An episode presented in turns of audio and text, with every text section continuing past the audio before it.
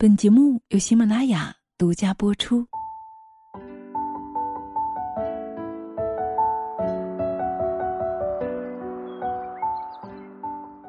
Hello，亲爱的们，大家好，欢迎来到妈咪多养，我是清新。上期呢，我们分享了如何培养孩子的社会能力上，我们分享了莫纳·比舒尔博士的 ICPS，我能够解决问题的训练方法。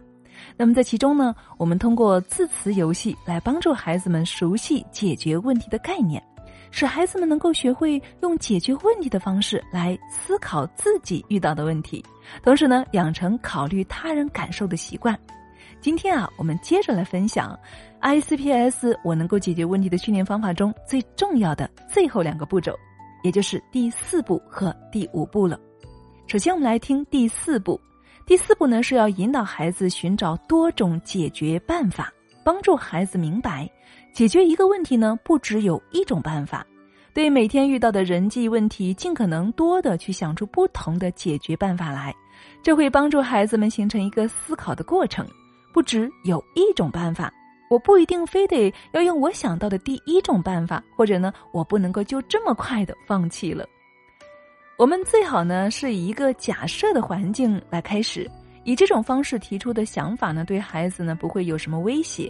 我们可以和孩子一起假设出一种人际关系中的问题，鼓励孩子想出不同种解决问题的办法。比如书中举的一个例子哈，妈妈提出了一个假设：一个六岁的女孩希望她的弟弟让她玩她的游戏机。我们希望孩子可以想出不同的办法，帮助这个小女孩有机会玩弟弟的游戏机。进行这个游戏的目的呢，是为了引导孩子思考对一个问题的多种解决办法。所以啊，这个阶段呢，思考过程比想出来的办法是否合理呢更重要。当孩子提出不合理的解决办法的时候，我们一定要忍住，不要去评价。为什么呢？因为在这个阶段啊，我们一旦去评判孩子想出来的解决办法呢，孩子很有可能就不再愿意去想出更多的解决办法了。我们只需要说这也是一种办法。父母们呢可能会担心，如果孩子提出不合理的解决办法，我们不加以引导，那会不会怂恿孩子用不可接受的方式来获得他们想要的东西呢？No。那么关于这一点呢，家长们大可以放心。我们可以大胆的去鼓励孩子想出更多的办法。那么在下一步中呢，作者呢还会继续来教我们如何引导孩子考虑行为的后果。这一阶段啊，重要的是让孩子自由思考。如果我们对某个具体的解决办法做出回应，会限制住孩子的这种自由呢？父母可以用很多种不同的假设问题。让孩子利用这种自由练习，寻找多种解决办法。比如说，滑梯上面的女孩希望下面的男孩走开，以便呢，他可以滑下来。家长们和孩子们玩这种训练游戏的时候呢，一定要在刚开始的时候给孩子们讲清楚，这个游戏的目的是什么，是要想出很多种不同的办法。在孩子的世界，通常认为啊，一个问题呢，只有一个正确的答案，因此啊。刚开始的时候啊，当他们已经提出一个解决办法，我们要求他们再想不同的办法时呢，孩子很有可能会误会他们第一个答案是错的。这个时候啊，我们家长呢就一定要提醒孩子们，询问他们不同的解决办法是这个游戏本身的要求，和问题的对错是无关的。有的时候啊，孩子们给出的解决办法呢，听起来好像和解决问题无关。这个时候呢，我们就需要让孩子做一下解释了。孩子们的思维及视角呢，会和家长们完全不同。也许听完孩子们的解释，我们会发现，原来他们想出的这种看似无关的答案，实际上是完全可以接受的一个解决办法呢。比如之前提到的一个假设：如果孩子提出这样的建议，要是女孩拿到妈妈的钱包，就可以玩弟弟的游戏机了。这个时候我们会怎么想呢？你看哈。初一看，这个建议似乎和解决问题无关呀。孩子有可能会解释，这样他就可以给弟弟一些钱，就可以轮着他玩了。此刻，这就是一个解决问题的办法，不是吗？所以我们不必要担心这个办法是否合理。在下一步的训练中呢，作者会教会孩子们对于这样的回答进行评价。此外呢，在这个训练过程中啊，家长们一定要引导孩子。先搞清楚问题所在以及孩子和别人的感受为前提。好，我们来到了 ICPS 我能够解决问题的方法训练的最后一步，引导孩子去考虑后果。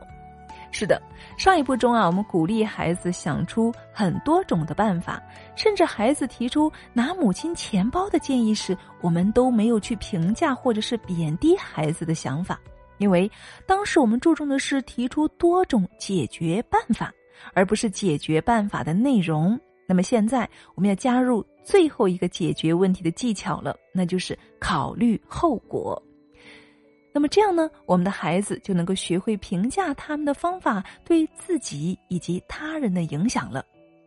可能有些父母会问哈，孩子这么小，能考虑到了那么多吗？在莫纳比舒尔博士团队三十多年的运用实践当中啊，哪怕只有四岁的小孩，最后也会做得相当出色。所以呀，我们千万不要低估了孩子们的能力哦。这最后一步才是 ICPS，我能够解决问题的方法，对于我们孩子的现在及以后的成长具有如此重大的价值。在我们当今的社会中啊，那些对自己与别人相处时所出现的问题一再的做出麻木、残忍或者是破坏性反应的人，是还没有养成在行动之前考虑后果的习惯。受过 ICPS，我能够解决问题的训练的孩子啊。则能够更好的运用合理的、负责任的方式来处理日常冲突，这是因为孩子们练习过因果思考的技巧。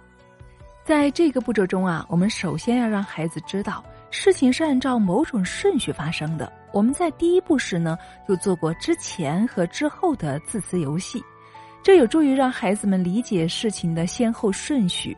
我们可以用“如果可能会发生什么”的游戏来帮助孩子思考，采用了某个办法，接下来可能会发生什么？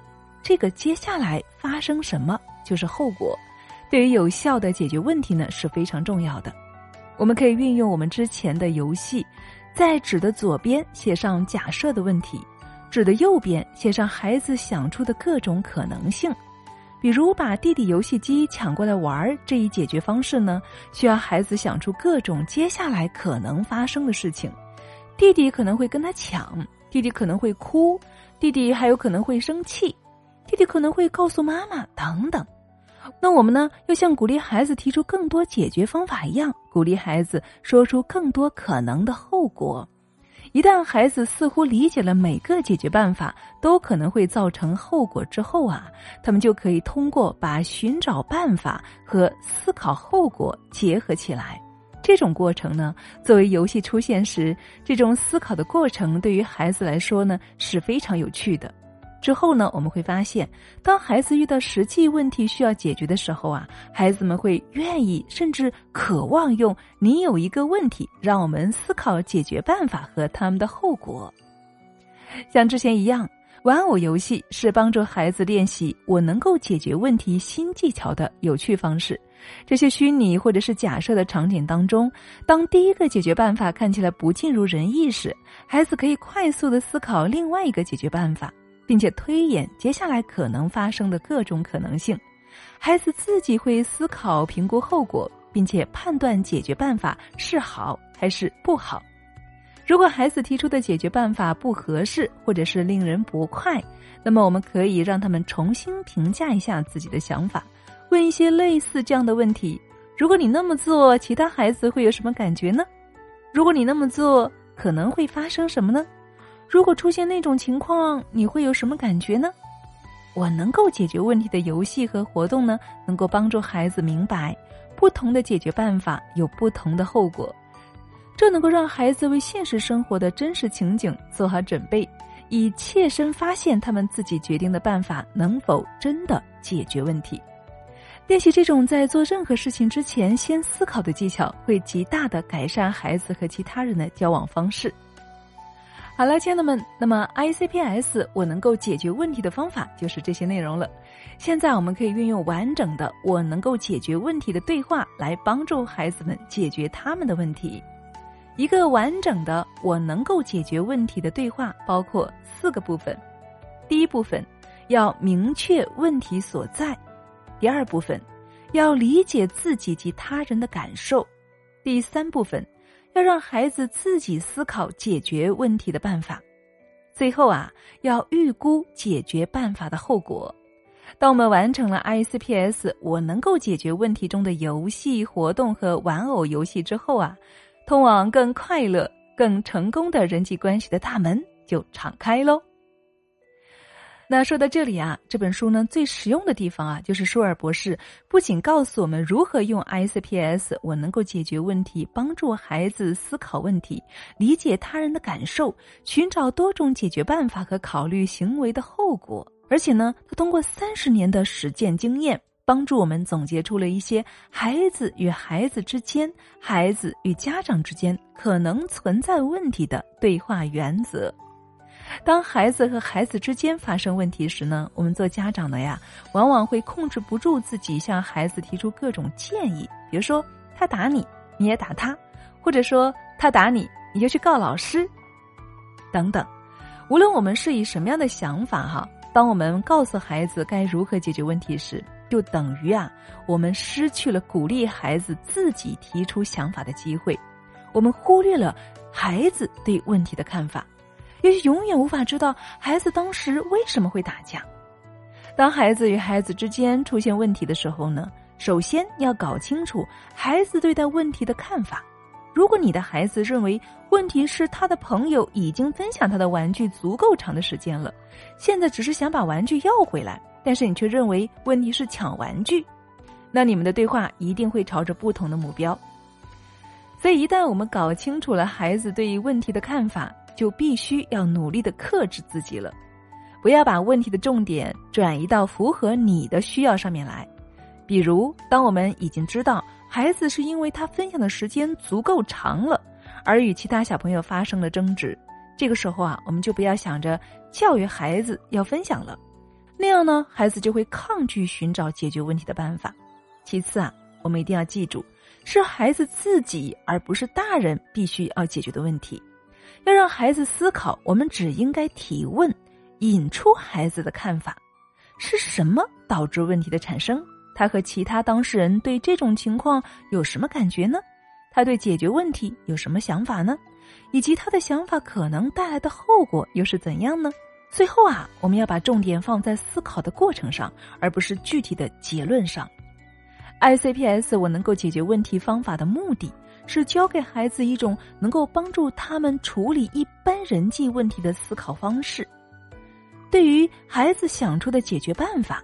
无论是赞扬的、批评的，都会让孩子从思考解决办法和考虑后果，转向选择一种能够获得父母赞同的做法。这可能会满足我们做父母的需要，但是呢，却妨碍了孩子自由思考问题以及自己决定该做什么、不该做什么的过程。